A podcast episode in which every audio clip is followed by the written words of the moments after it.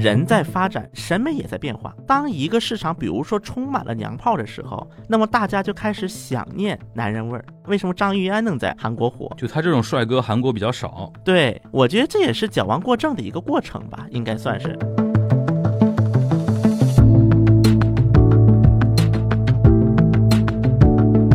代中后期到两千一零年之前这段时间，中国的主流媒体还是很强势的。所以说，对于韩国来说，既然你平台比较强势嘛，那我就在你央视上面播。但是你像七八十年代中日的那个交流，其实更多的是地方甚至是民间的一些交流居多。所以说，你在中国天南地北的八零后聚在一起聊，有的时候可能大家小时候看的动画片都不一样。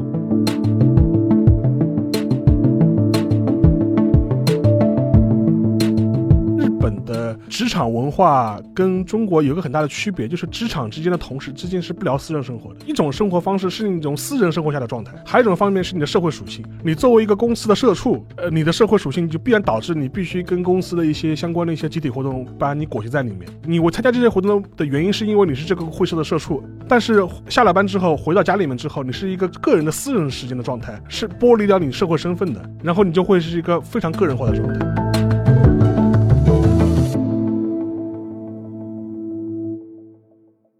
大家好，欢迎收听本周的东亚观察局啊。本周是每隔一段时间我们都会做的一个 special 的一个节目，是什么呢？因为我们在小宇宙平台上面的那个订阅量啊，应该在您听到这期节目的时候，应该已经突破了七万人了啊，不容易啊。我们终于来到了七打头的一个数字。所以说呢，这期呢，我们又是一个听友互动 Q&A 环节。然后这一次呢，就是我提前在听友群四群里边啊，征集了一下一些问题。然后有些问题呢是提给我们三位主播的，有些问题是提给。全小新本人的，我有些问题提给沙老师本人的，所以说呢，我们就用这一期时间来跟大家稍微回复一下这些问题，好吧？我们先请出全小新，小新呢今天要针对一些韩国的问题啊做一些解答，因为那个问题我看问题的数量还挺多的，因为我们每次这种 Q&A 啊都本着叫问到爽的一个原则，基本上提给我的我都扔给你，好吧？怎么回答？回答多详细，就是你自己看着办，好吧？好，我们进入啊，第一个问题啊，那昵称为 Space 的同学啊，他是同时提问日日。韩的他说，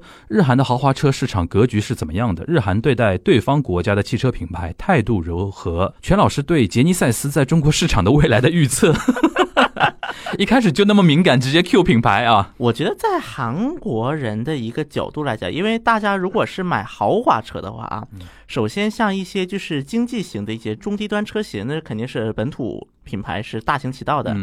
那么像比如说最小的那种小车，像那个起亚的 Morning 啊，然后以前是大宇，现在变成通用了啊，通用大宇的 Spark 呀，然后还有瑞呀，就这些车啊。首先，大家对于买豪车，它因为我以前做过一段时间汽车跑汽车条线，我感觉大家买豪车的一个逻辑跟买普通经济型车型逻辑不太一样。对于豪车来讲，它的一个品牌沉淀。它的一个品牌故事，包括它的一个品牌定位，都会影响到大家购车的一个心态。当然，这个质量本身也在里面啊。因为首先，日产车和韩国市场虽然也有一些贸易争端呐，这等等等等问题，但我觉得相当一部分还是英菲尼迪在韩国它并不受认可，觉得我买英菲尼迪干嘛？包括讴歌也好，英菲尼迪也好，我个人这种感觉，在韩国市场一直存在感很低。当然，这跟他们自己的一些营销策略也有关系。因为雷克萨斯呢，算是在日系的豪华车品牌，在韩国算营销做的比较得当的，我应该这么叫。当然，另一方面还有一个原因，是因为就是那个当年我们的戈恩，就是三角联盟嘛。就是日产、雷诺，然后三菱三角联盟。日产在这个三角联盟对于东亚的产能进行一个重新的布置，而在韩国有一个日产三角联盟在东亚的一个重要基地叫雷诺三星。因为有雷诺三星这么一个厂子，所以说在韩国国内来看，雷诺三星的待遇其实跟我们看待合资品牌的车是有点像的，就不会觉得它是个进口车。那么在这样的一个背景下，本身日产它在韩国的一个营销的一个排名就是靠后的一个优先级别，在三角联。盟的优先级别来看，因为它要首先保那个雷诺三星 S M 三、S M 五、S M 七这样的一些经典车型吧，也算是。而这些经典车型，它在一个品牌的方面还是有它的一定的认知度的，尤其是在雷诺三星工厂所说的釜山以庆尚南道附近，大家还能经常看到的，能经常看到雷诺三星的一些车的。而且因为像经济型车型，它本身就是车型也比较有限，可能就那么几款嘛，可能现代比如 Avante、Sonata 这一种的。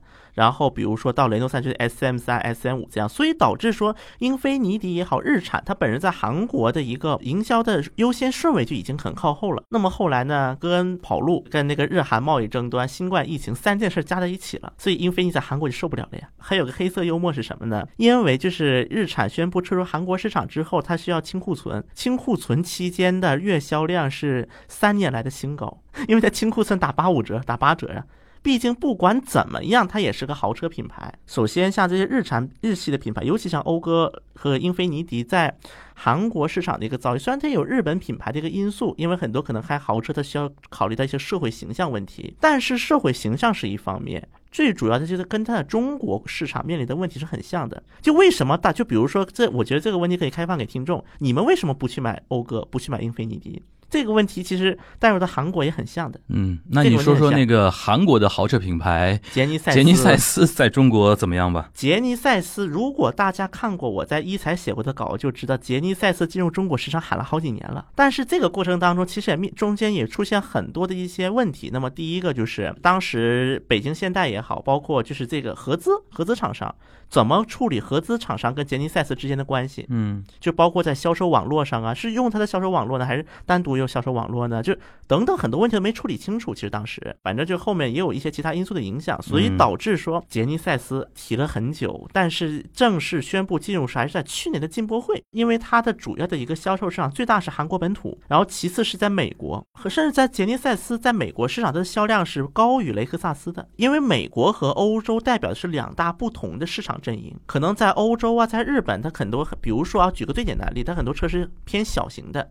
非小型车，而其实我国的，我觉得很多汽车消费跟美国比较像，就是喜欢买大型的车，所以在国内市场像 QQ 这样车就很难卖出去了。尤其这两年，当然，因为杰尼赛斯它进来，它可能要重新铺市场，因为它现在是一个独立法人，然后包括它的车是在韩国本土生产，属于进口车型，所以对于这种一个价位的车型来讲，其实最主要是一个品牌底蕴，一个市场的认可度。那么在这个市场认可度方面，目前杰尼赛斯，你说相比于它跟雷克萨斯，我觉得可能跟英菲尼迪情况更接近。当然，我觉得因为现代来讲，对于整个现代体系来讲，因为在北京现代也好，它东风悦达起亚，目前就是四世同堂，就是车型非常的复杂。非常混乱，就是有点夹在欧美车系、日系车和国产车之间的一种感觉，上上不行，下下不行。嗯，当然这个背后有很多问题，如果大家感兴趣，可以搜搜我以前在第一财写过的一些稿子。反正从结论来看呢，我觉得如果能做到比超过英菲尼迪和讴歌，那么对于杰尼赛斯已经算成功了吧？对，我要超过雷克萨斯有点难吧？有点难。嗯，行。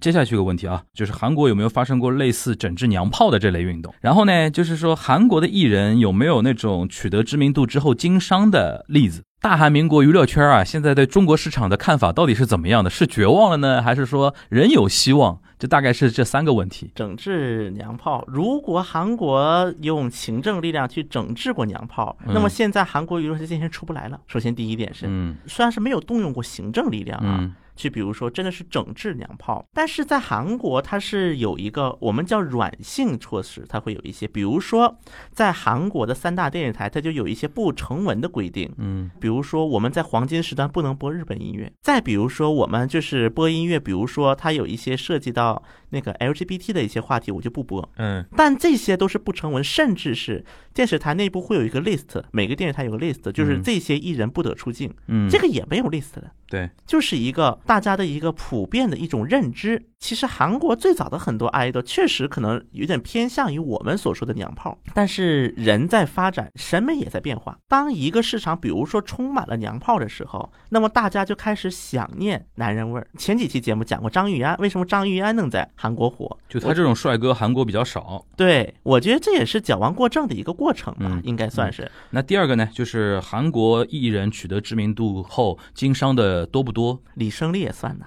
你要这么说的话，就李胜利肯定大家想得起来。我的他的意思就是说多不多？我觉得也不少。但是在韩国来看，就是一种呢，就是比如说会挂着自己名去办一些工厂啊，做一些连锁产业。那么这是一种流量变现吧？对，流量变现。还有一种情况就是，比如说我们的裴勇俊，曾经在韩国艺人首富。大家我不知道在他当年首富是怎么怎么的，就是就股票加大楼哦，他还投资的对吧？对，OK，因为他当时就是自己也是那个经纪公司大股东嘛。嗯。还有一种呢，就是像买楼，就是也韩国有很多的艺人喜欢投资房产。嗯，比如说买一栋楼，嗯。像比如说最经典的一个案例吧，就是我们上期记得金泰浩的时候，嗯。无限挑战有一个成员叫朴明珠，嗯。朴明珠的老婆是一个那个开皮肤科的一个院长，嗯医生。医生。嗯。然后这位医生他在那个首尔城西女大，如果大家在韩国留过学的，去过城西女大，应该知道城西女大地铁站旁边有一栋楼，就一整栋楼有三四层都是星巴克。嗯这栋楼就是当年那个什么朴明书的老婆买的楼，进了星巴进驻了星巴克之后把它卖了，拿了差价，大概也赚了几十亿韩元。嗯所以说，在韩国的娱乐圈当中，这种投资楼的，还有投资股票的是比较普遍的嗯。那么，包括我们如果说李秀满，当然，这是李秀满，他是把自己的一栋楼送给了一个就是韩国籍的那个外媒记者。反正我说这个意思就是说，他们这种经商的情况呢也是有，而且呢，也其实我觉得也并不是一个稀有的现象吧，其实挺普遍的。韩国人也不会太把这个事儿当回事儿吧？就你正当很正常嘛嘛。，就你钱挣了多了之后，做点投资，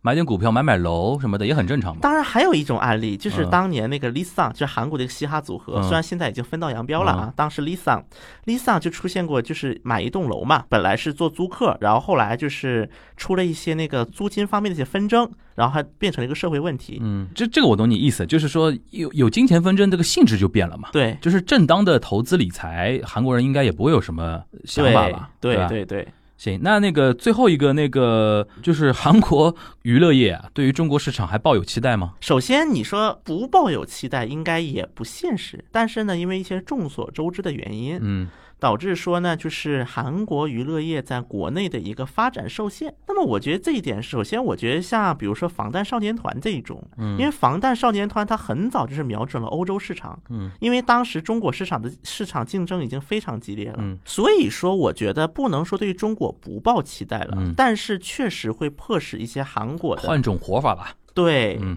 然后顺便我自己有了点钱，我顺便等着看看什么时候能放开，应该是这么理解。持仓观望。而且还有一种生存方式就是什么呢？我索性我也不在韩国出道了，我去培养中国艺人在中国出道。就是用韩国 idol 的那种 know how，对，对吧？那么这可能也会成为未来的韩国经纪公司去尝试的一种方向吧。因为这个其实咱们之前节目提过的。行，下一位提问啊，就是想问小新，韩国的男权女权的问题还有救吗？我不知道他什么意思啊。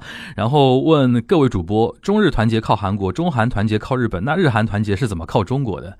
这个好像就不知道他具体应该怎么回答他。反正你先说第一个吧，就是你觉得韩国男权女权这种对立还有救吗？首先，韩国的男女权纷争应该是最显而易见的，就是最明显的在东亚三国里面。那么，我觉得其实它明显化了之后，就是很容易走向一种极端化。我说一句非常悲观的一个观点啊，因为目前男女权纷争它不只是个男女权的问题了，甚至嗯意识到一些政治议题了，成为。嗯，根据我们半岛的传统异能，它既然上升到了一种政治正点、一种观点的纷争之后，你说它很快让它消散，其实是很困难的。如果不去做好调和这个引导的工作的话，那么它真的要去自然调和，其实很难了。嗯在目前情况下，我个人是觉得的说，行，所以说目从目前来看吧，我觉得应该这种纷争应该它是一个，咱不敢说是长期，但至少也是个中期。嗯，至少也是去循序渐进的一个工作。行，那下一个问题啊，全老师您好，我是在韩国的留学生，想听您聊聊韩国疫苗的事儿。想打中国疫苗，但是回不去，打韩国的疫苗又怕，一直犹豫不敢申请。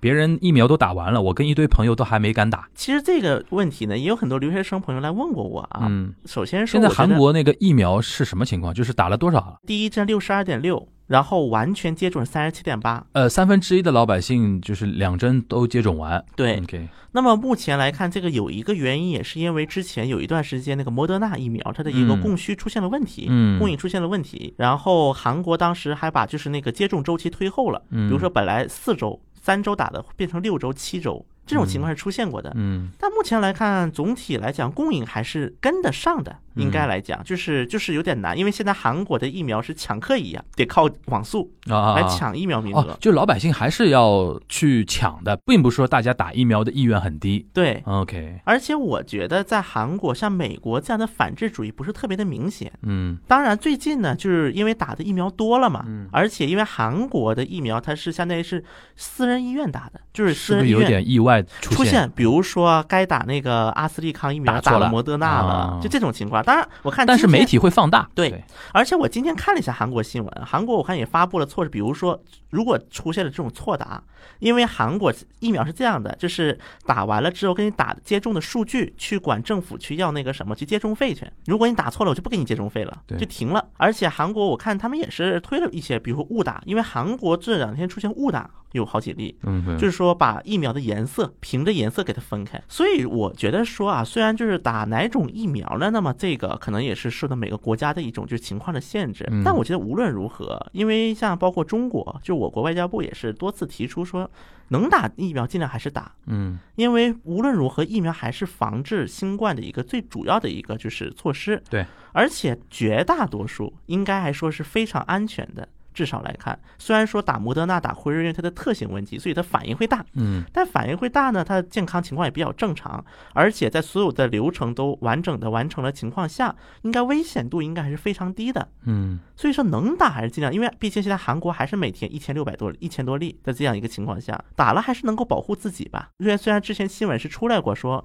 国药啊科，就是当时有个韩国公司拿了国药的代理权，但是距离真正能否得到审批啊这些，其实不确定性还是挺多的。嗯说实话，嗯，因为他提到他在韩国嘛，嗯你的意思就是说，还是建议他稍微胆子大一点，该打也得打。胆子大吧？不是他，人家现在担心嘛，嗯，对吧？又不能回来打，对吧？对那你觉得他在韩国的话，能打还是打吧？是这个意思吧？对，OK，下一个问题，给全老师提个问题，能不能做一期梳理韩国政治历史的节目？感觉国人对韩国历史普遍不太熟悉，对于现在韩国现状理解起来也比较难。感谢，这不就来了吗？对呀、对吧？韩娱全史不就来了吗？是的呀，大家大概在听到这一期的话，差不多已经上线了吧？应该是的，应该差不多，甚至都已经能够听到那个那个节目了。对呃，。全老师可以再跟大家再打一遍广告啊。我觉得韩娱全史，首先它韩娱它是一个媒介，我们通过韩愈来了解韩国社会的一个变迁。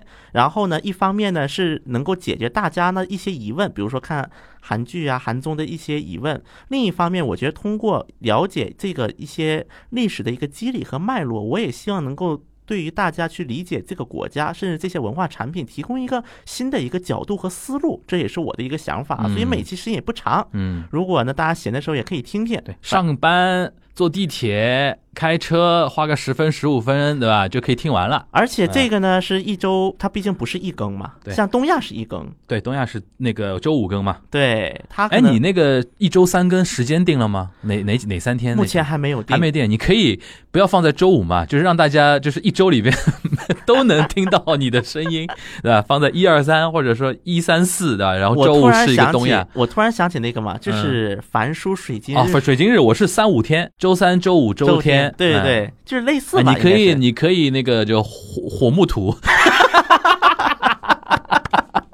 一周都被东亚占据的一周，对对对对对对，这个节目就是大家在听到今天这一期的时候，那个韩语全史基本上说不定已经能听到了。对，啊而且这个 keynote 到时候也会提一下，对对对在对对 keynote 上面。然后适合大家就是平时通勤的时候听一听，对吧？反正大家的期待是说多了解一点韩国的历史，呃，因为很多人从韩流出发嘛，因为对韩流毕竟那个它覆盖的面也有限，对最多什么看什么南山部长可以看到一些什么历史啊、当代史啊什么，但是没有一个体系型的一个认识，对吧？对而且韩国在中国文化圈层的一个传播力度跟日本人来比的话，目前还是有一点点差距的，对对吧？但是这两年随着韩流的兴起呢，感觉势头有点起来，对吧？也是希望那个全小新能在这一块做点贡献，好吧？好好好下，一个问题啊，请比较一下日韩两国的文化输出过程，以及对于中国有何借鉴意义，非常高大上的一个问题啊。然后昵称是误人子弟专家。文化输出就是误人子弟嘛，对吧？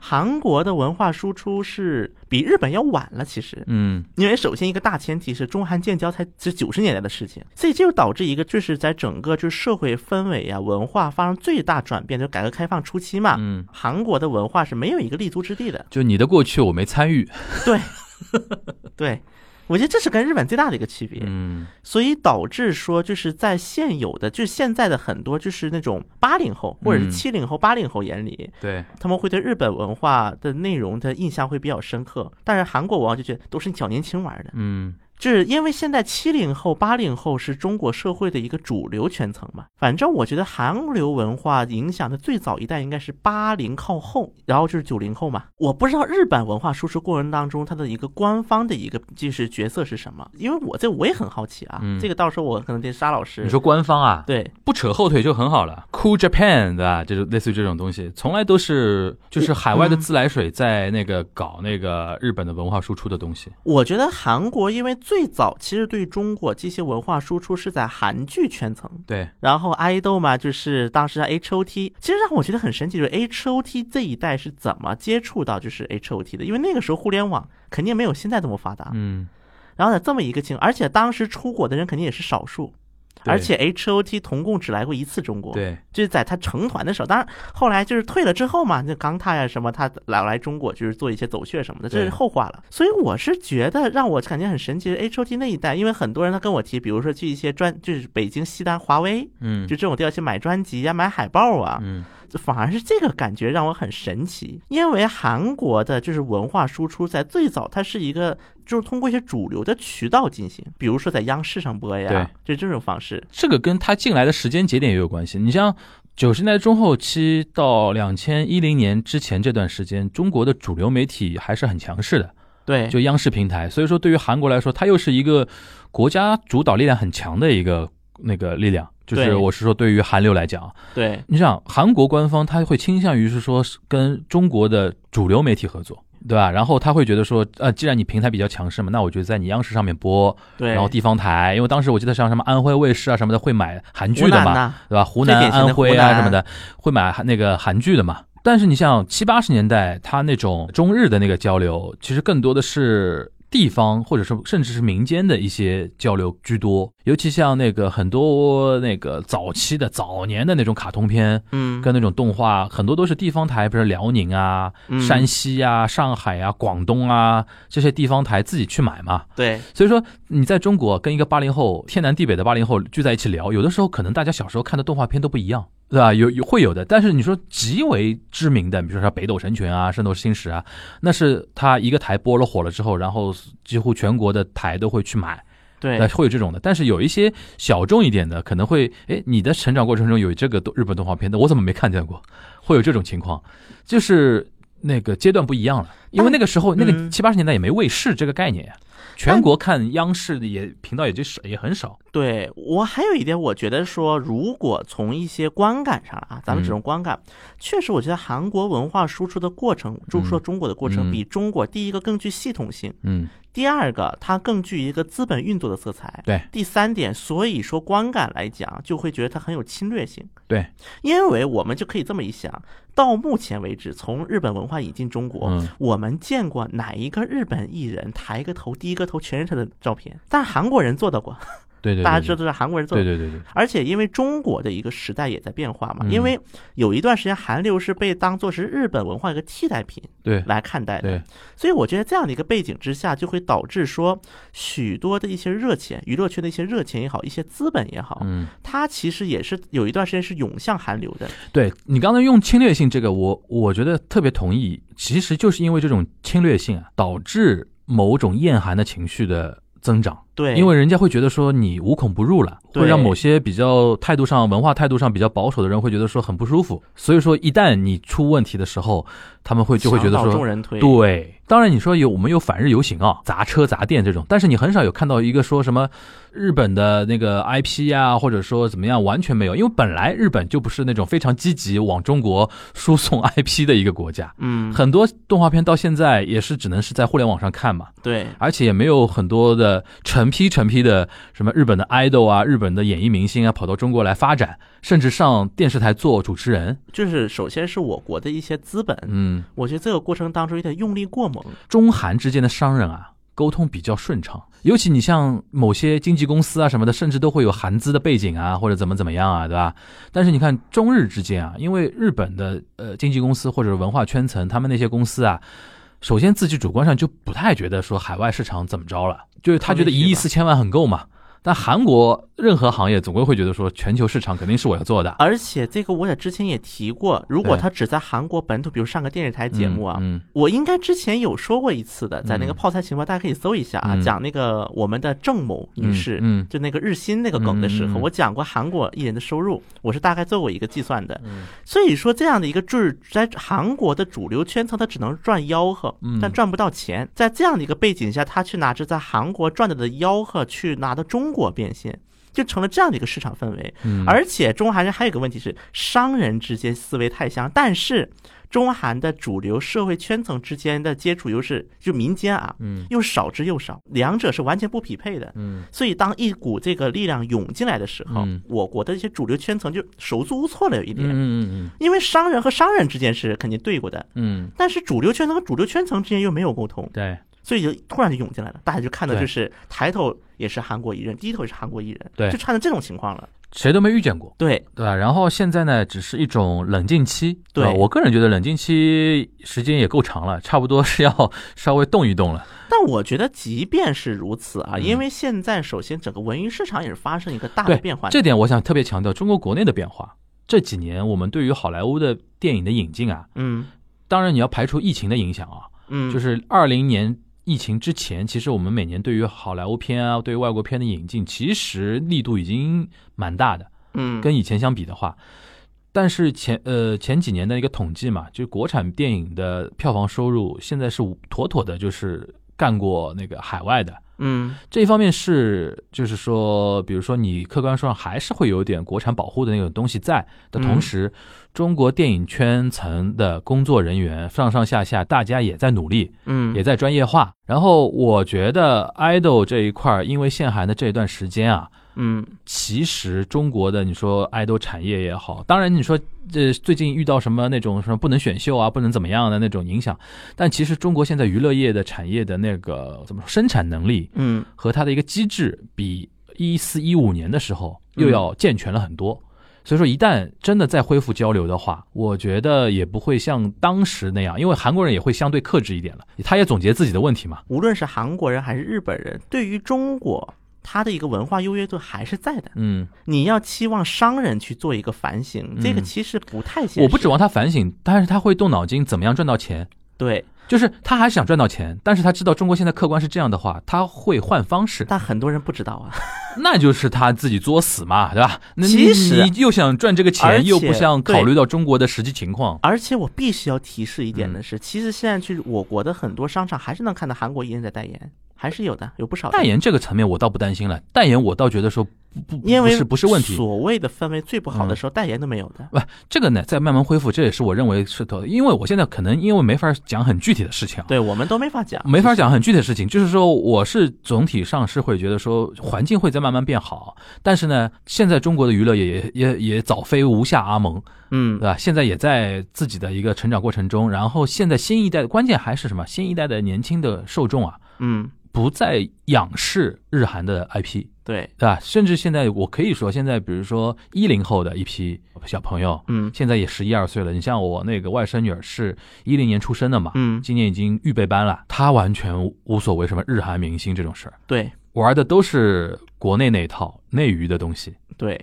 所以说，时间窗口对于日日韩来说并不友好。最后嘛，我觉得提的这个问题，我不得不有点读我那段传统异能了。你要来，但我觉得还要读，嗯只要有，其实只要有人在提类似什么所谓限韩的问题，我只能说这句话了。嗯我一直认为，当一个若即若离的东西作用于复杂又风雨莫测的影视娱乐产业市场，并受到资本青睐和推波助澜，最终其实其共同完成了所谓限韩的任务。这也是将一个市场从过热化转化为理性的过程。而比起结果有没有那一道所谓白纸黑字的限韩令，不仅写的不那么重要，而且作用于目前的一个国内的娱乐市场来看，韩流也很难再成为动摇其根本的一个元素。我觉得这句话其实就把咱们刚才说那些事儿都写进去了。嗯所以我之前读这句话的时候，樊老师就经常会让我那个什么说的开一点嘛，说。透，吧对我觉得把话说透。我觉得我们今天就是把这句话说透了。嗯，其实前面我们那段论述呢，是对你最后那个朋友圈那段话的一个说透的，也也只能那么透了。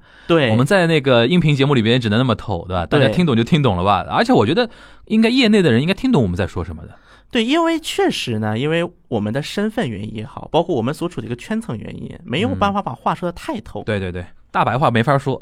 对啊，不过呢，我觉得在最后呢，这个问题就是他就是这个问关于这个问题，我到时候就是发节目的时候，嗯，我再附一个 keynote 附个链接，可以，对于我之前关于限海令我写过一个论述的，对我可以把这个链接分享给大家，大家就是可以摸一摸，对。就给大家一个不同的一个视角吧。行，最后一个问题啊，问一个生活方面的简单问题：三位主播近期用过的印象最深的、最想安利给别人的日韩的一个生活好物产品，或者说历史上你觉得非常好好用的一个好物是来自于韩国的，有没有这种类似的东西？一个呢是可能对于你女性朋友比较好，我没用过啊。嗯来来在亲戚的时候，嗯因为有些女性朋友她来亲戚会比较痛，嗯不少我周边的女性朋友找我带过痛经药。啊，是啊，有一款韩国的痛经药很有名吗？对，因为国内的目前就是还很多镇痛剂的就止疼药嘛对止疼药。嗯然后，因为它这种就是痛经药，它专门针对这个痛经啊来进行设计的。反正有不少女性朋友们反馈还不错，嗯觉得就是吃完之后，就是当然也不能靠这个啊，最主要嗯还是调节自己的生活节奏啊、规律什么的。嗯只是说，就附带来就是实在疼痛难忍又没法请假，嗯，可能就是确实可以试一试。英文叫做 EZN 六我听上去好专业啊，这个名字。，EZN 一步，就是嗯这个是晚上吃的，就 OK 痛着晚上时候吃的。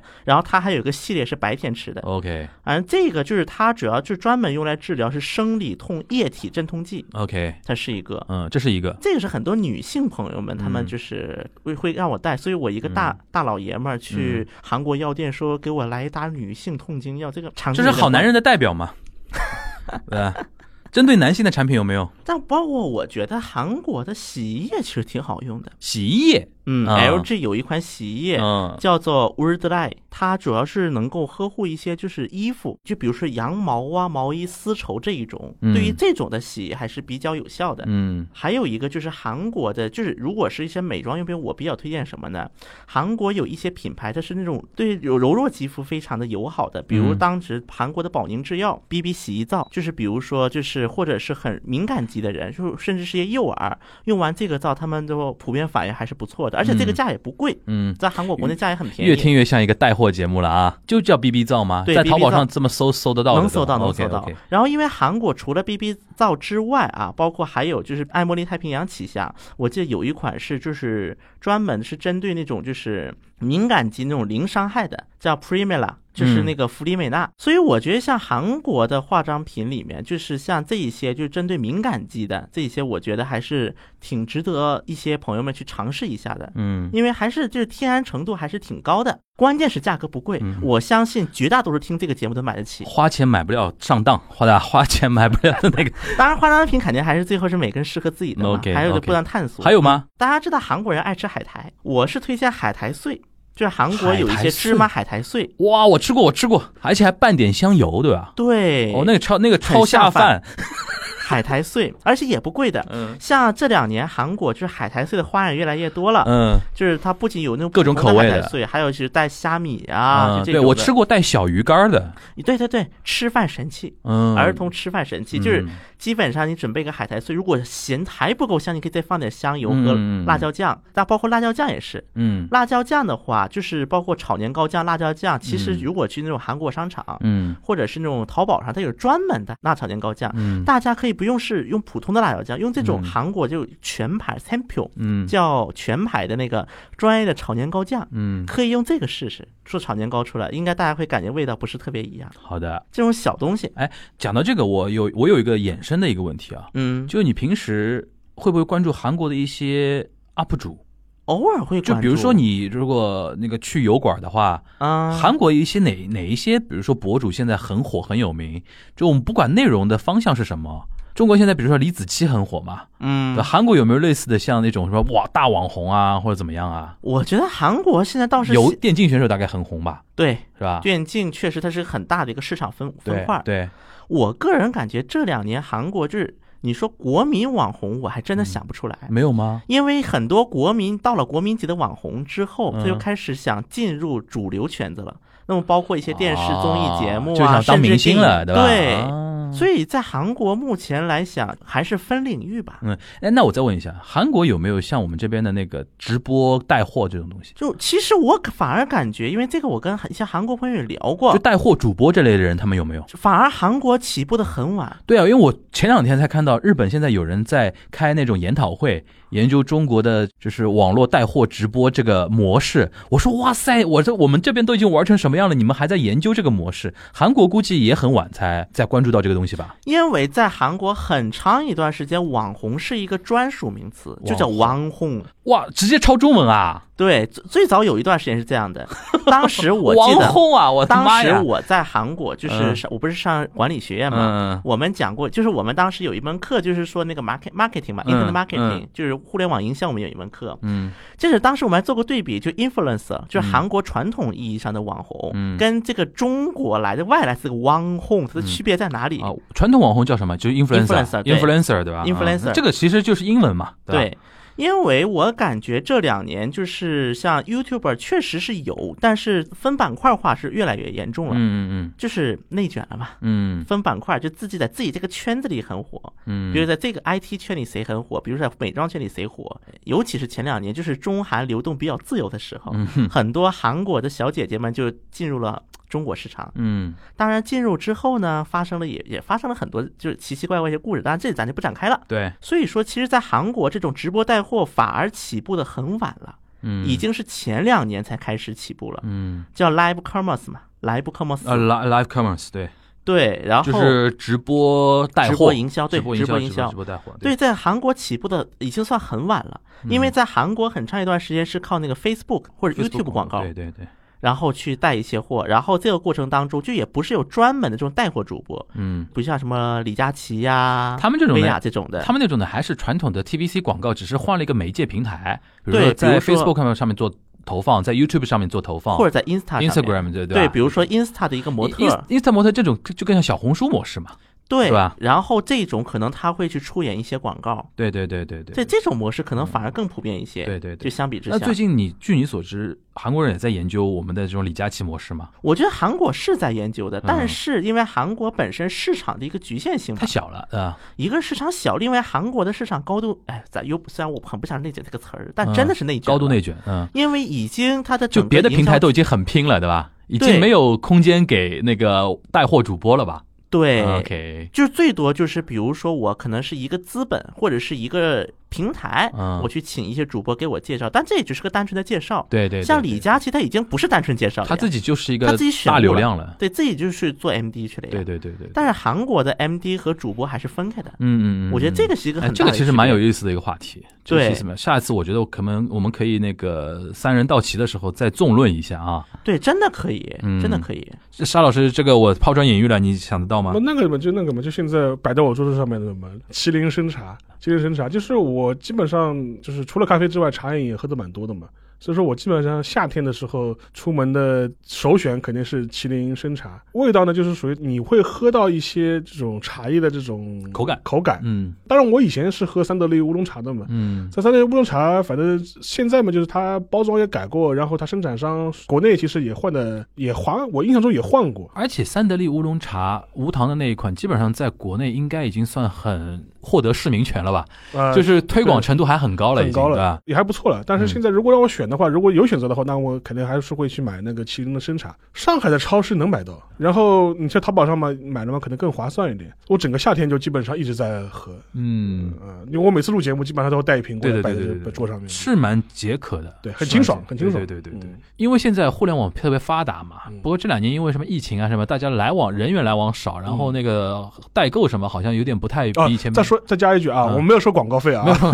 哎呀，我呃日日起收广告费收不到的，抠的一死。对，呃，然后那个下一个话题啊，想问一下沙老师和樊老师，东京特别搜查部就特搜部啊，嗯，在日本的存在感还还强吗？强啊！你感兴趣的话，可以去听我们以前的节目。我们有一期是讲那个日韩的检查制度检，查制度的，其实也讲过特搜部的话题。嗯当然强了，而且最近还有一个新闻，也是跟特搜部有关的，就是嗯日本原来有一个原议员，他是呃那个内阁府的副大臣，他当时负责卡西诺的那个事情。嗯后来他因为收到中国某一个网络赌博公司的钱，然后就被抓了，对对对对对对，然后最近刚刚判嘛，判了好像是初审是判四年吧，嗯然后反正也是特搜部抓的嘛，然后。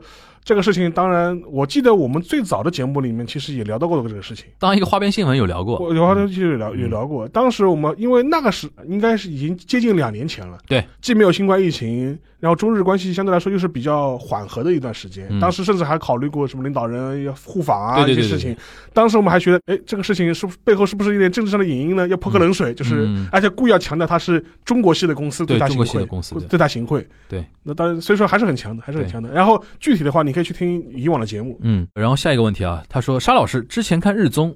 冰田雅宫说他最喜欢田中角荣。冰田雅宫就是日本的一个漫才组合 Downtown 的那个 m i 吧，嗯，那个吐槽艺啊，挺有名的。嗯，他说他最喜欢田中角荣，借此想问问老师，日本民众会不会有最怀念的首相？顺带期待一下田中角荣的专题节目。可以啊，因为我们我们确实是之前聊聊过那个自民党的那个相关的历史嘛，嗯，所以说可能会围绕人物在做展开吧，可能啊，可能啊，就是先挖个坑的。先挖个坑。然后，但是田中角荣他人生确实是比较精彩，而且非常嗯非常有传奇性。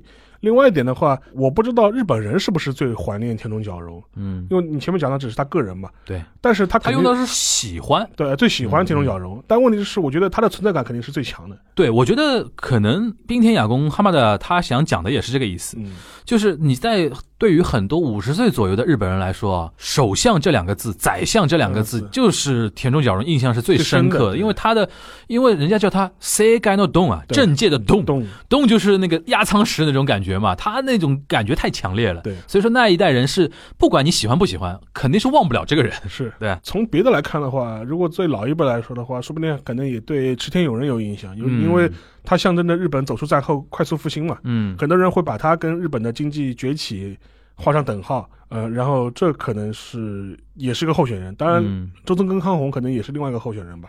嗯，下一个问题啊，樊老师好，本人在国内 OTA 公司工作，里面有挺多日本人和韩国人同事，或者在当地居住过的中国人。一次听一个老师讲日本旅游发展的时候，说起日本会推出很多小众的旅游产品，嗯甚至有参观自己葬礼、参观企业公司这类的。第一个问题，想了解一下日本的旅游业是不是高度定制化，或者有很多新奇的旅游产品？这些产产品在疫情下又是怎样发展的呢？第二个问题是中国现阶段如果真的开发高度个性化的旅游产品，在一线城市以外是否有市场呢？我们先第一个，日本有没有很多的那种高度个性化的定制的小众的旅游产品？如果是项目的话，确实有啊，就比如说去参观一些企业啊，或者是一些，我以前好像节目里也讲过嘛，嗯。我哦我我我我应该是在那个就是杯弓蛇影里聊过，就是我当时串台的时候说的，串台的时候聊过，就是我当时去参观那个什么山崎的酒厂啊，嗯，它这些都是它确实是个酒厂，但是它会有一个旅游的项目，嗯。你可以去预约去参加它的导览，嗯他会带你去酒厂里面看，这是一种。然后的话，甚至我据我所知，很多日本大型的企业都开发了旅游的这种项目嘛，嗯甚至朝日新闻你都可以去它的印刷工厂看，这都是能够参观，它叫建学嘛，我确实是蛮多的。另外一点的话，就是说是至于一些小众的旅游项目，在地方也有，就比如说像四国。四国的话，我们都知道那个四国那个佛那个庙特别多嘛，然后就是环着四国岛，然后就拜嘛，图行脚，然后是去一路拜。甚至我知道，就说是四国当地甚至也会为游客专门开通一些铁路线路。它这种铁路线路的概念是什么呢？就是说我这个铁路就是为了旅游去去设立的。对，它的车型，然后它的行进的路线，呃，甚至是呃在路上面提供的什么餐食，嗯都跟普通的一般列车、通勤列车是不一样的。你讲的这个日本这几年开始流行那个列车旅游，列车旅游，列车很推旅游，出很多那种豪华的那种呃酒店式的列车，对对对，对在上面可以住很很多晚的，对对对，然后一边走一边旅游嘛。，对。然后很多车型都是那种明星车型，还甚至找那些非常知名的建筑师做室内设计。对对对，然后很多欧巴桑很喜欢的，欧巴桑那个有钱嘛，对对吧？就花个几万日元一个有钱有闲人，对吧？有钱有闲，这种你觉得未来中国可能会有差不多的东西吗？有可能啊，就比如说比如说绿皮车以后就可以走这种线路嘛？不，或者是你比如说我我绕一些什么，就是什么啊，什么什么史上最美的什么什么铁道啊，啊，对对对，什么什么从那个秦岭那边走的那你，可以想象中国出现一一批铁道宅，啊，就是是就是中国现在有铁道宅，有有有有铁道宅有有也有，我的想象就比如说我们之前我看过什么，就是最美的这种山景啊，就是从秦岭那边越过的这种铁道，哎，将来我们说不定就可以设计一个专门的旅游车厢，就是个旅游车厢，然后它里面的设施很好，然后吃的很好，嗯漂亮很棒。是我甚至看到过日本的很多旅游车厢，它的车体结构都不一样。嗯就比如说它是一个有天窗的，嗯，通体开放的，嗯甚至它的座位就是对着窗子坐的。嗯就是为了让个你欣赏那车边的这种美景嘛。对所以说我觉得这种小心思，日日本的一些旅游机构或者地方政府确实动了蛮多的，而且也开发了蛮多的。我觉得可以借由这个话题，我们稍微引申一下，聊个什么话题啊？就是中国未来也差不多要进入到一个什么什么时代，就振兴地方的。对对对对，因为现在中国大量的年轻人口在往都会跑嘛，对，然后国家们也希望说大家多回回到自己家乡，建设自己家乡啊什么的，这点倒是可以看看日本这两年是怎么做的。日本首先那个，我记得邵老师在节目里提过嘛就是家乡纳税计划，就是比如说你那个把那个税纳到自己家乡老老家那边，然后虽然你人呢是在那个东京啊或者大阪这些大城市，他每年会寄一些土特产品给你，就感谢。感谢，因为有些人的确像日本也是这样，很多人虽然人生活在大都会，他对于自己的故乡还是很眷恋的。对，但是呢，因为客观原因也会不能回去发光发热，对吧？但是用这种 f r u z a do noze 的那种方式，这是一种。还有一个是，实际上还真的是要多开发那种小众旅游产品，让更多的都会里边的人群能够跑到你的小地方。刚才说的那个那个列车。对，电车是一一个很大的一个东嗯西，还有一个日本这两年做的比较多的，或者国内现在也在学的，就是小型的那种，也不叫小型了，艺术节、啊，对艺术展，对气候啊、大地啊大地这这种东西，这种现在我觉得中国国内也在学了，开始是的，。是的，像这种，沙老师有去过吧？就小型的那种，我看到我朋友圈很多人按图索骥，就为了找到草间弥生的那个南瓜，对对吧？上山下乡那种感觉。甚至日本有很多音乐节啊，音乐节那个什么 Fuji Rock，呃 Fuji Fuji Rock 这对，种像这种文化东西，现在中国也在做。是因为现在国国内好多音乐节都是去那种非常偏僻的地方，对。对吧？这这个我觉得可以但这个前提就是你能够做好就配套服务配套服务要比较好，真的要比较好。上次是谁哪个节目说的？我记得有个有个嘉宾说了一句话，我觉得超级有道理，就是中国的文青。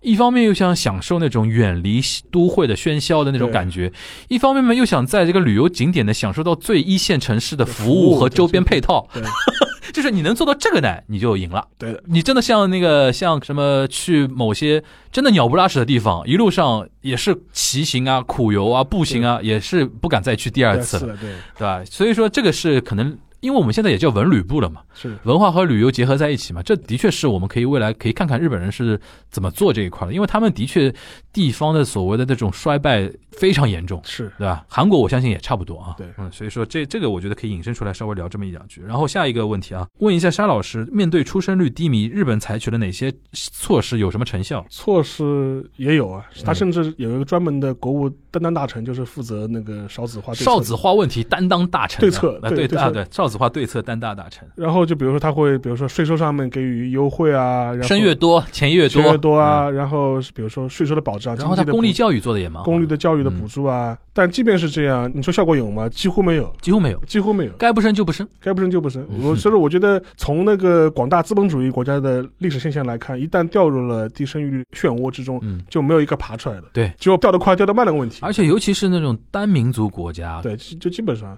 对啊？所以说日本国内倒是有人在考虑这个问题。其实开安放移民吗？不是安倍当年也提出过这个一个相关的对策政策，之一就比如说是有限度的开放移民，移民啊，就是比如说他当时安倍主导搞过一个类似于原来中国香港地区的优才计划的这样一套东西。嗯，而且实际上，现在在日本的话，它的移民打分制度的话，呃，对于留学生来说，相对来说还是比较友好的。友好的，你甚至跟一些欧洲国家比，如果你在日本读书、留学或者工作，你想留在日本的话，相对来说是比较容易的。就是你要，如果你你是想留下来的话，嗯就是入不入籍是另外一回事情。对，你想定居的话，都要容易。他还是缺劳动力嘛，缺劳动力，缺劳动力，全方位的缺，对。从高端缺到低端，对对对对对，这个问题我觉得就像沙老师讲的，很难解决，很难解决，很难解决。当然，我们社会主义祖国是不一样的，韩国也解决不了，对对对对吧？只只有我朝大概能创造奇迹。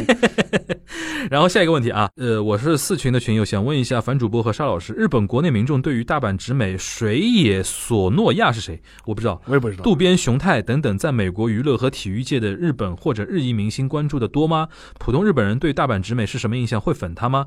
我还想了解日本对西方如何报道、评论日本，在意吗？日本国内是不是非常介意西方对其负面的报道呢？谢谢两位。就是先说一下那种在美国娱乐或体育圈活跃的日本人或者日裔嗯。明星，日本人是怎么看的？呃，我觉得挺矛盾的。一方面的话，如果取得了相关成绩，就觉得哎呀，你看日本人真厉害，真厉害给给日本争脸了。给日本争脸了。嗯，哪怕你的国籍都不是日本了，都会有这种心态。但我觉得中国人也能理解吧。对哎，我想想起来一个人啊，嗯因为我跟沙老师年龄差的不多啊，嗯，我们小时候我们是我们差不多，就是就同龄人，就就同龄人差一岁嘛，对吧？差不多差一岁。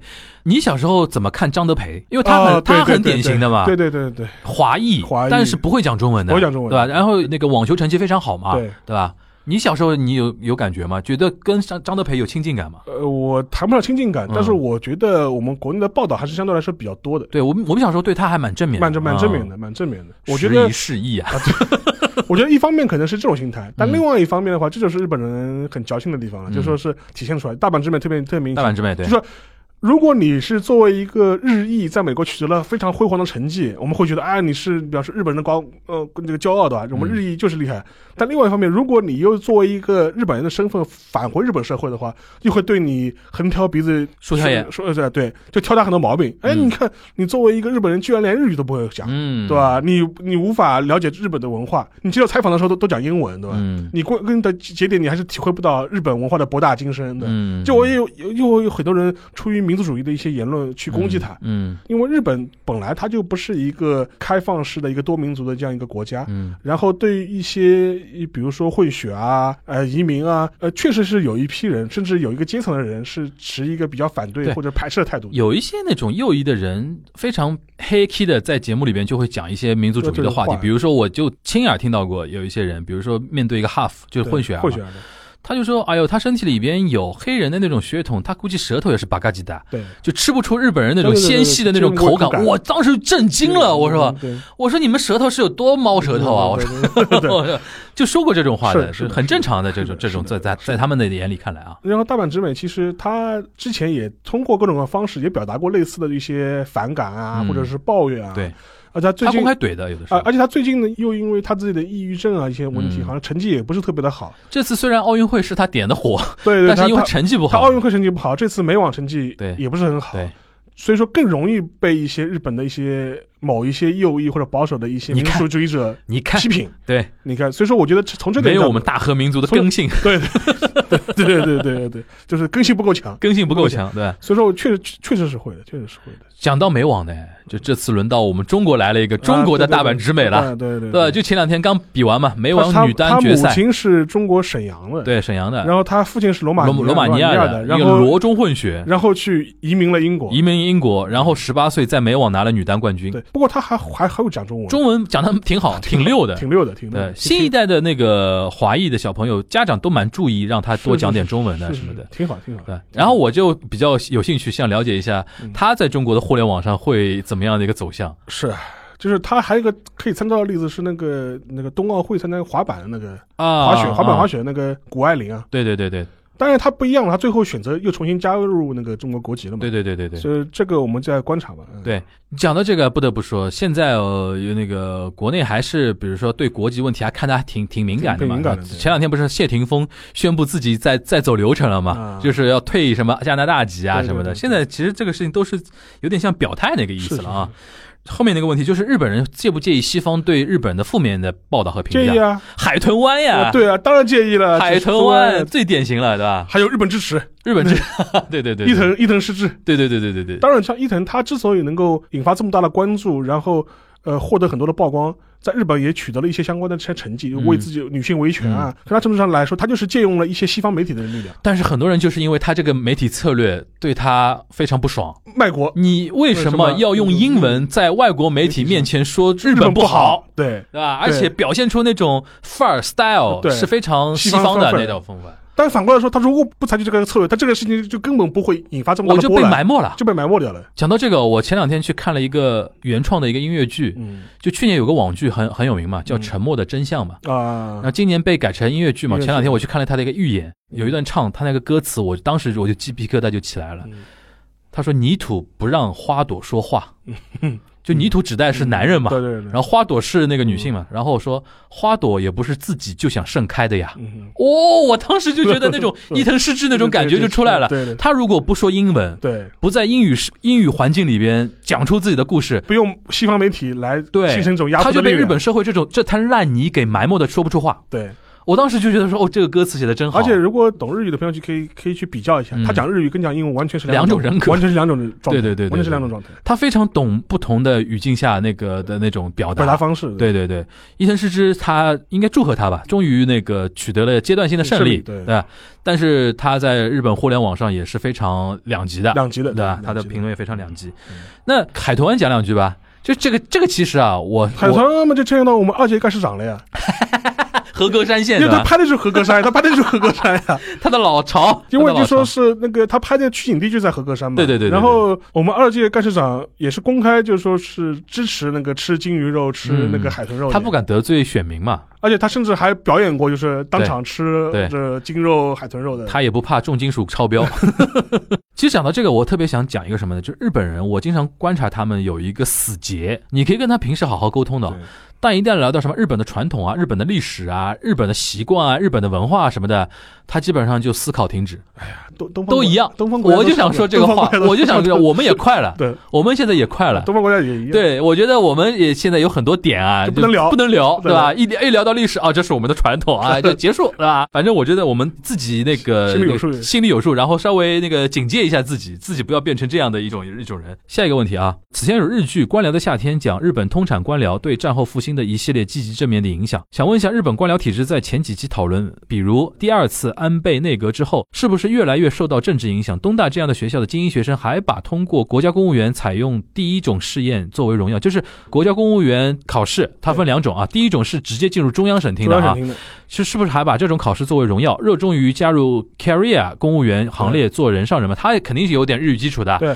，non career 和对 career 对吧？我们其实节目里聊聊过聊过，聊过，而且聊聊的还蛮多的。就是总体来说，精英官僚的那个光环正在消退而且。荣誉感越来越消退了。因为因为围绕的那个官僚的丑闻也非常多，这是这是其一。第二点的话，因为零九年就是说之后，随着一些政治家试图驯服官僚的努力，在一步步变成现实，嗯对，以至于后面出出现了那个人事局之后，等于是官僚的自豪感和骄傲感也荡然无存了，嗯就基本上被当做总理府的狗狗，对对 对，就来处理了，说让你往东，你不敢往西的。对，这样，因为像以前的很多官僚，实际上精英官僚甚至有的时候是看不起政治家的。，对他们内心总归有一种感觉，你们每隔几年走马灯，反正国家是要靠我靠们这帮官僚来搞了，的。就甚至他们很多，比如说各个省厅的大臣，嗯他们开玩笑嘛，他说他说每周三、每周二是书法练习会，就练习签名嘛，就就就就练自己的书法的。署名，嗯，署名嗯但是实际上呢，整个一个政策制定、政策执行、政策运作，都是要靠这批官僚来做的。嗯，所以官僚的自豪感是很强的。现在还有事务次官会议吧？有还有的但是这个作用应该很小呃这有了。变弱嘛，就是就就是说嗯，因为以前的话，就说说实话，就政治家哪怕官僚顶撞政治家，或者是忤逆政治家的意思，政治家也很难对官僚采取什么措施的。嗯，我我没法决定你的退休金，对吧？我没法我甚至很难直接影响你的升迁。对，但现在通过那个人事就不一样了，对吧？你敢忤逆我，对吧？老子马上把你左迁掉，对吧？对对对，你以后那个什么升官也不要升了，厅局级这个这个待遇到顶了，到顶了，就是嗯属于这种，就类似这种状态会很多。对，从这个角度来说的话，对于那个官员来说，一个是他本身的丑闻或者是不好的新闻在在变多，第二个他自己的自豪感嗯和精英感也在丧失，嗯这样对普通民众来说的吸引力也在也在下降。嗯呃，我看到过的一些相关的统计，就是最近这三四年，就东大法律系报考公务员的比例在下降。嗯，这很指标性，这是很指标性的事情，嗯就是东大法律系基本上本来就是为了公务员，呃就你不考国公务员干家一级公务员，你去考东大法学师格部干嘛？对失格对吧？丢脸，对对。所以说从这个角度来说，确实是就有这个情况。而且我前段时间看日推上面有一条是一个基层公务员，当然他是中央省厅啊，一个基层公务员发了一个推特，但是他是匿名发的，就是说在 taxi 上那个加班加到很晚嘛，然后 taxi 回家的时候就觉得就是我到底在干嘛？就是我我图啥呢？就是你刚才说的，嗯。沙老师刚才说到的是那个高级别的，到事务次官，他是厅局级升迁啊什么的。对于基层人来说，首先干嘛干的累死，第二个没有成就感，第三个，一旦出问题背锅。而且就比如说关于那个暧昧期间森友的一我刚些丑闻想说的这个，丑闻这些事情，还有一个例子大家可以看一下。我我前两天看到一个很有劲的一个一个报道，嗯就是讲日本中央省厅的加班问题。嗯就是说他们做过统计嘛，就是说日本中央省厅报销那个出租车费，嗯我忘了是哪一个省厅的？可能是大藏省还是外务省。嗯他说一年他们的公务员报销的那个出租车票就是超过两亿日元，就是这么一个量。从中你能看出来这个加官情况、劳动情况也不是很好，对吧？嗯就是又累，对吧？又没有荣誉感，嗯，又没有精英感，那愿意干的人确实是越来越少了。对啊，然后出问题还让人家下面的人背锅。背背背背锅你像那个你说到那个三友那个学员问题，那个什么阿嘎基对，赤木赤木那个他都不算非常基层的了，他算中层了，他算中层了，但被搞到要自杀嘛。然后他他的夫人啊，还还在为他，还记得那个电影吗？啊？对啊，新闻新闻记者记者嘛，就是讲的就这个讲的就这个嘛，对。对，所以说官僚的夏天那个描绘的那个年代是 一去一去不复返，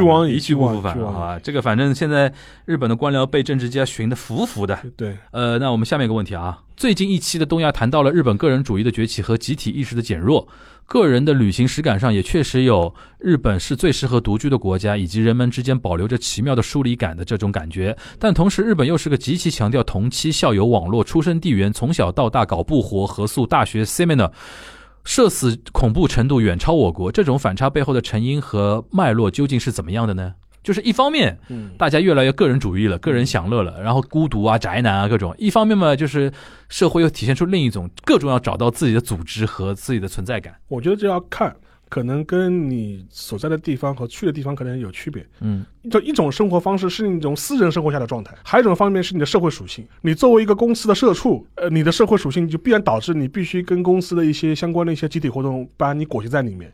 啊，什么下了班同时去喝酒啊，然后要联谊啊。你我参加这些活动的原因是因为你是这个会社的社畜，但是下了班之后回到家里面之后，你是一个个人的私人时间的状态，嗯是剥离掉你社会身份的，嗯然后你就会是一个非常个人化的状态。嗯而且实际上，对于大部分可能在日本工作过的人会有这个感觉，就说是日本的职场文化跟中国有一个很大的区别，就是职场之间的同事之间是不聊私人生活的，几乎是不聊的。甚至你住哪里我都不知道。对你根本不知道，就是他下了班之后是个什么样的状态。对对对。大家是切分的一清二楚。你讲到这个，我想起来，以前有一个日本摄影师挺有意思的，他做了一组作品，嗯他是偏艺术向的那个摄影师，就是拍一个人在社畜的时候是干嘛的，一个形象的照片，然后再拍他那个 off 的时候，是。我印象很深，一个 combini 的店员，便利店那个店员，上班的时候一副很粗犷的一个眼镜，然后头也不怎么整理的吧。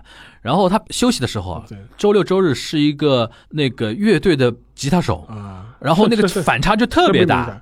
所以说，我觉得所谓的个人和集体之间，就会在这种之间找到一个比较微妙的平衡。嗯，因为中国人可能不大理解嘛，因为中国人公司也好，同事上班的单位也好，都会觉得哎，家长里短都会聊一聊。甚至有的时候啊，周一到周五碰到之外，周六周日大家还约一个同事聚会啊什么的。不会的，日本绝对不会日本绝对不会跟你同事，顶多是周一周五下班的时候被拖去什么喝个酒啊，顶多是这样子的。就说很多中国人在日本会社上班也会有这感觉啊，感觉很孤独，没有朋友，我在公司里没有融不进去融不进去。一种情况是真的融不进去嗯，另外一种情况是就是这样的，就是这样的，就是你就是你不要期待他们以公司为家这种事情呃，。就是你公司里是找不到朋友的，就是你不要你不要做这种无望的这种想想，对对就是对如果有的话是个例，是嗯个例，这是日本的传统职职场文化，这是这是第一点。第二点的话，可能跟你所在地区也有关系，就是说是在东京是种感觉，但是如果你去了日本的乡下，嗯他这种人情社会的这种、嗯村八村八这种这这种就体现出来了。嗯越小的地方，越偏的地方，这种人情的感，嗯人情好的一方面，你说是人情味儿，嗯坏的地方就是这种大锅巴大姨这种感觉，这种嗯地方社会的这种人际网络，这种对一个人的裹挟就开始冒出来了，对就这样。这个问题，我觉得日本特别明显，明显。对，而且我想说一个什么呢？就是日本现在有一个情况，就是他会把一个对一个人啊，社会人的成功判断标准，会把这种网络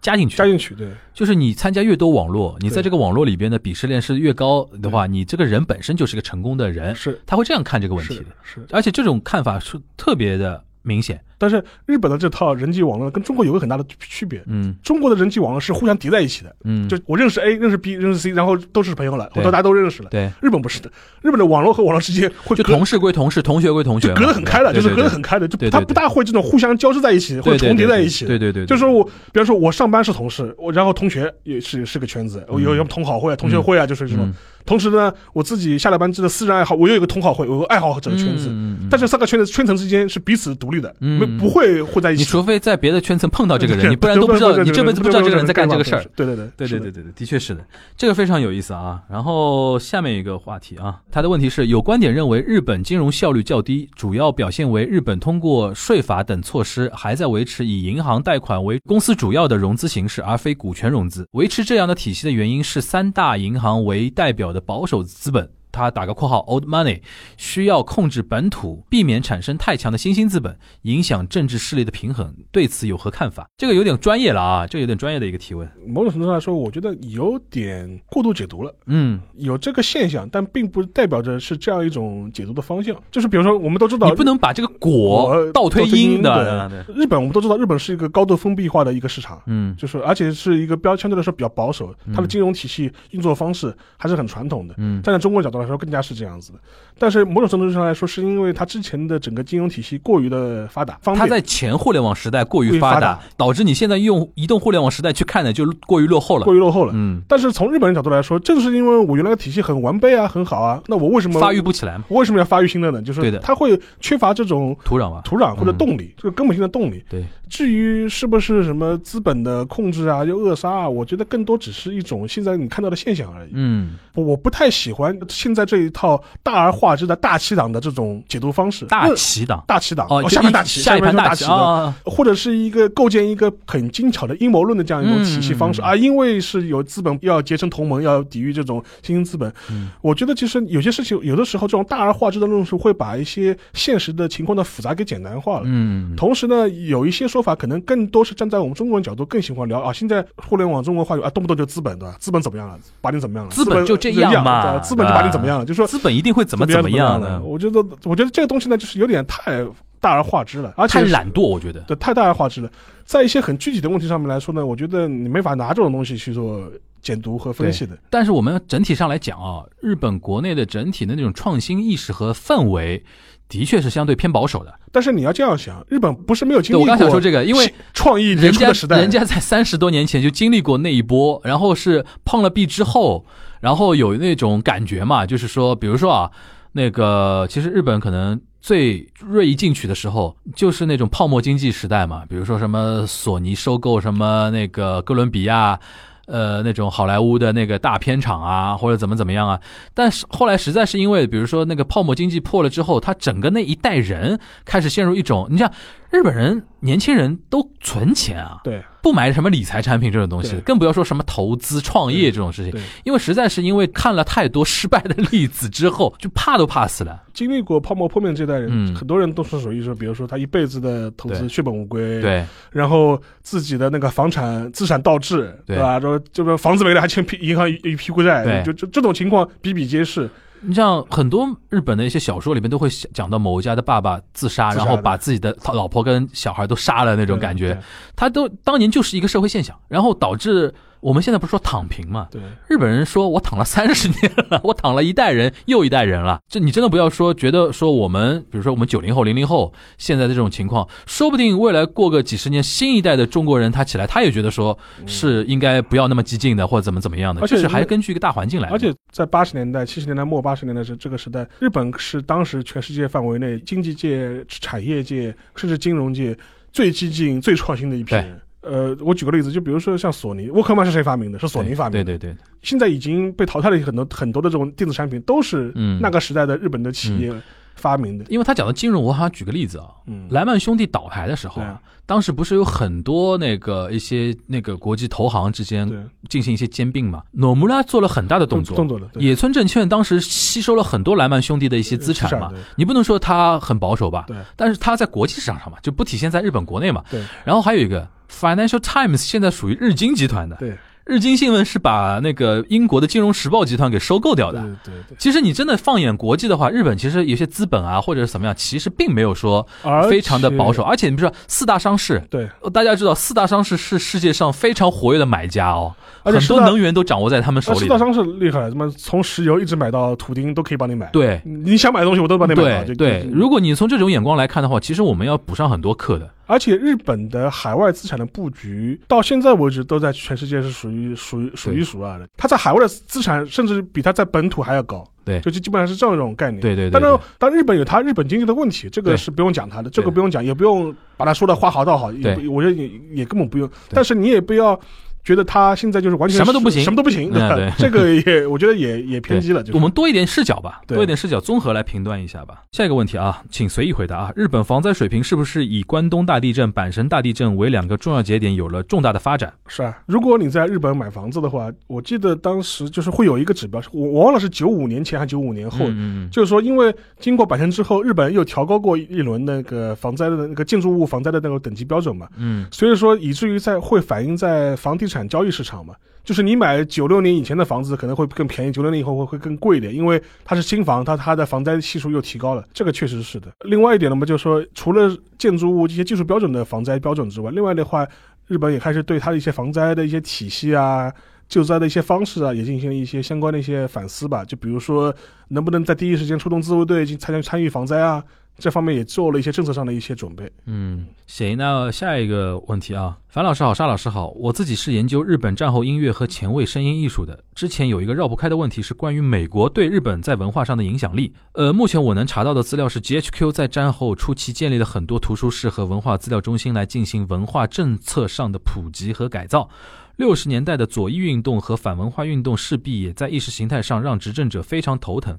我的问题是在所谓创作自由和文化审查这种政策上的上层建筑层面，美国对于日本是一个怎么样的关系和存在呢？也呃，简单来讲，他的问题就是说，战后那段时间，美国对于日本文化的影响。第一个嘛是 GHQ，实际上是现实上是发挥了一个审查机构的作用，嗯它对日本的教科书、一些传媒的一些内容进行了事实上的审查。嗯当然，他当时打的旗号是两个嘛，一个是要去法西斯化，另外一个是要民主化。然后通过这种方式，也确实做了一些相关的一些内容上和文化上的审审查，嗯这是硬的一方面。嗯软的一方面是通过好莱坞电影啊、美国的一些流行文化啊，嗯在潜移默默化间进行了一些影响。比较典型的例子就是说，我们现在可能看到日本的，就是潮流文化中有一种流派嘛，叫阿麦卡基的，实际上就是受美国影响的这批潮流文化，在日本如何生根发芽，以至于成为了日本现在潮文化当中的很是不是重要 American Casual 那种？对啊，阿麦卡基就就就比如说那个，就是你去那个恒旭鹤，嗯，卖那个恒旭鹤夹克。哦哦，我懂了，我懂了，你懂了，就是就就这种感觉。然后还有那种什么大学校园风的那种衣服，对啊，对吧？就是美式休闲装了。对对对对对对对。经过五十年代、六十年代之后，你看，就是日本的年轻人他接受的一些呃基础审美的熏陶，很大一部分是来自于美国的嘛。对对，这个一套东西其实对日本人的战后观、文化观和他的一些文化品味。确实是产生了非常重大的一些影响。这有一些东西是潜移默化的，你也很难说是美国政府就是说是一步步有步骤有来来做的。而且你像什么 Beatles 啊、啊滚石是啊很早期就是六十年代就去访日了吧？对啊，你想，一六十年代就去访日了。你想那个 John Lennon 老婆都是日本人，对对对对对。吧？他给日本人一种感觉，就是不是我在改造你，而是你融入了我们，对对，你就变成了一个西方国家嘛，对，从饮食文化嘛，日本人开始吃吃吃牛、肉，吃牛肉、喝牛，呃，吃面包、喝牛奶，对对。也就是战后开始成为了一个全民的这样一种生活习惯吧。现在基本上在日本的话，小麦的消费量很高很高高的很高的嗯可以这个是在文化层面，这原来我们聊这一块倒聊的比较少，文化层面上的东西啊。然后我的问题是，日本作为二战后被美国实质侵占的国家，面对中国的崛起，同是东亚国家，日本可能更喜欢美国文化，跟前面那个话题有点有点关系啊。嗯。嗯也惧怕中国的崛起，想了解一下日本人的真实想法。日本人你也不是也不是铁板一块嘛，就各个地方各个阶层想法也都不我要举那个例子，一三六，我们那个啊对对对竹内亮同志说的一个数字嘛，对对嗯。十分里边的一成嘛，对。是喜欢中国的，对。百分之三十那三成是死硬派讨厌讨厌中国讨厌中国的，剩下的百分之六十呢无意见都可以都可以无所谓。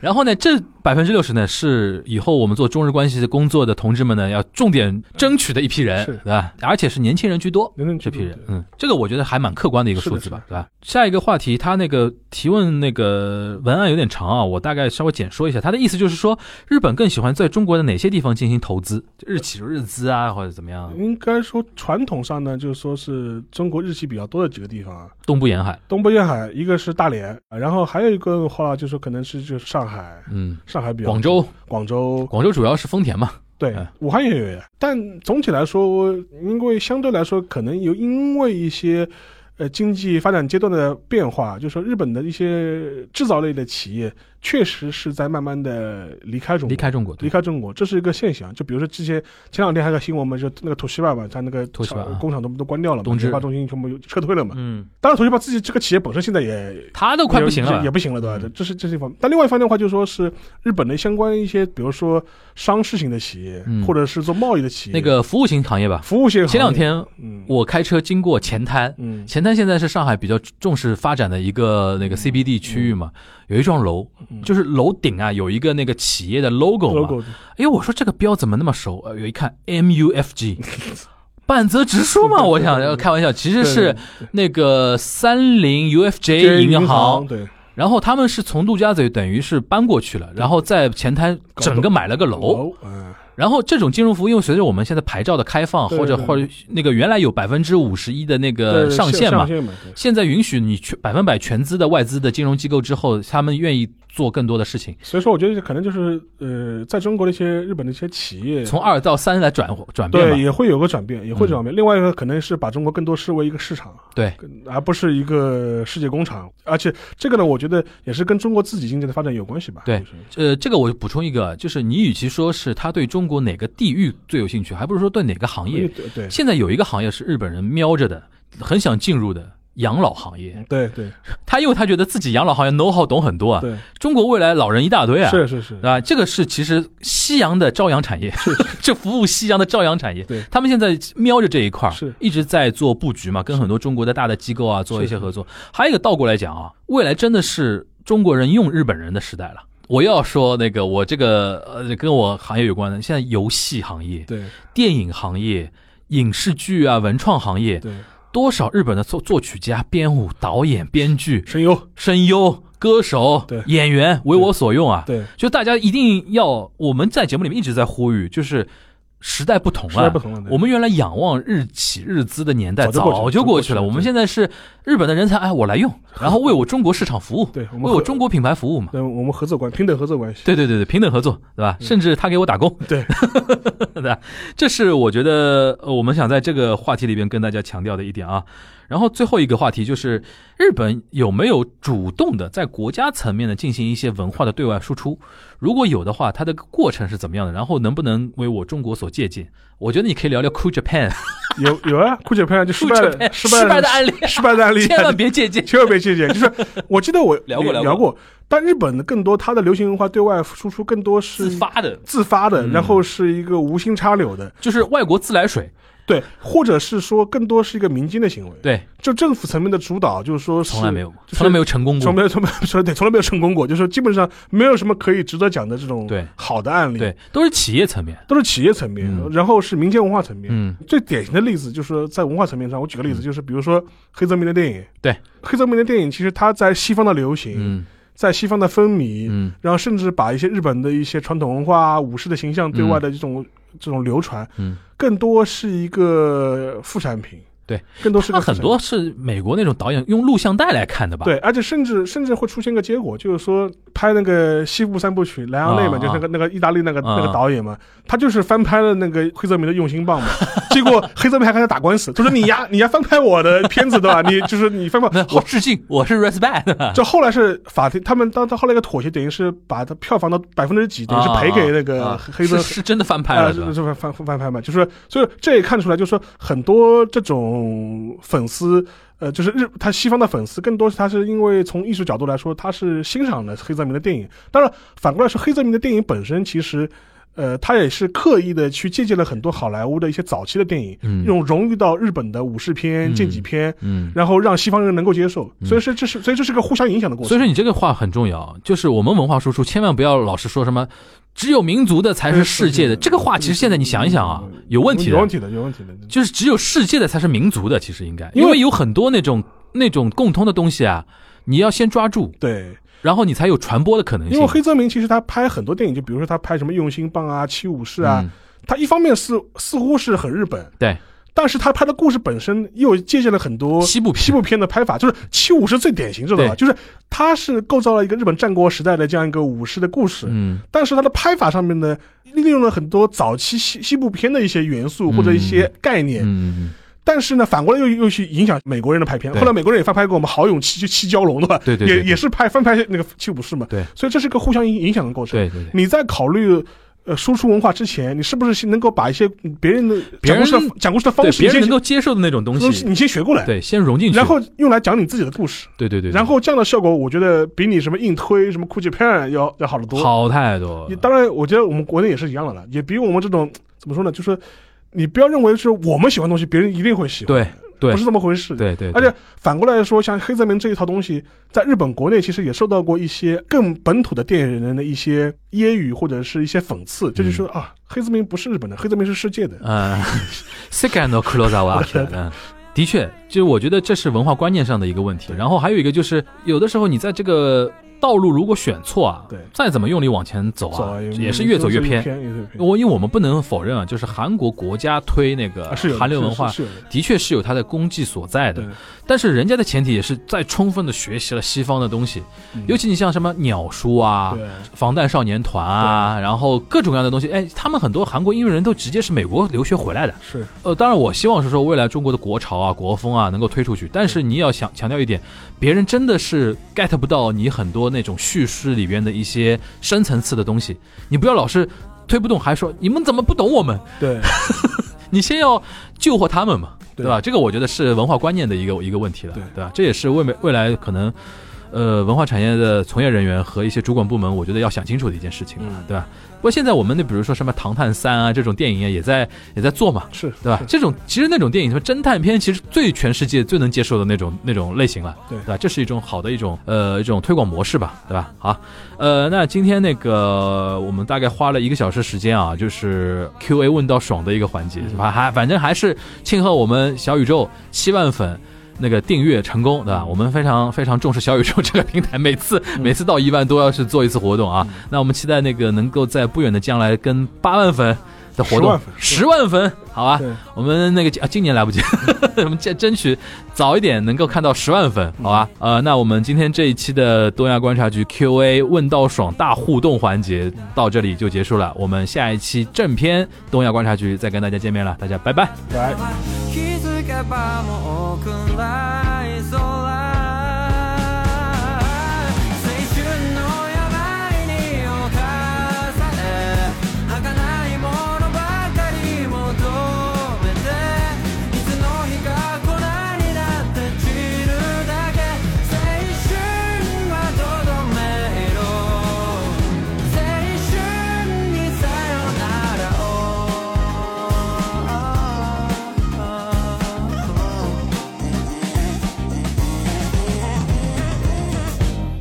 か。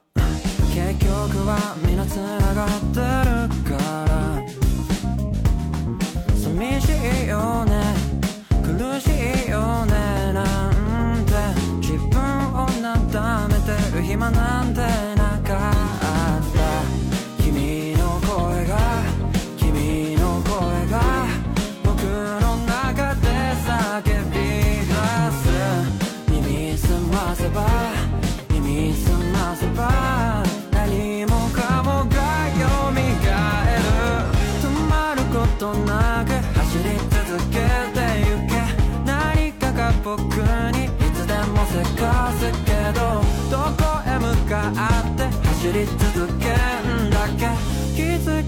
また開けるぞ。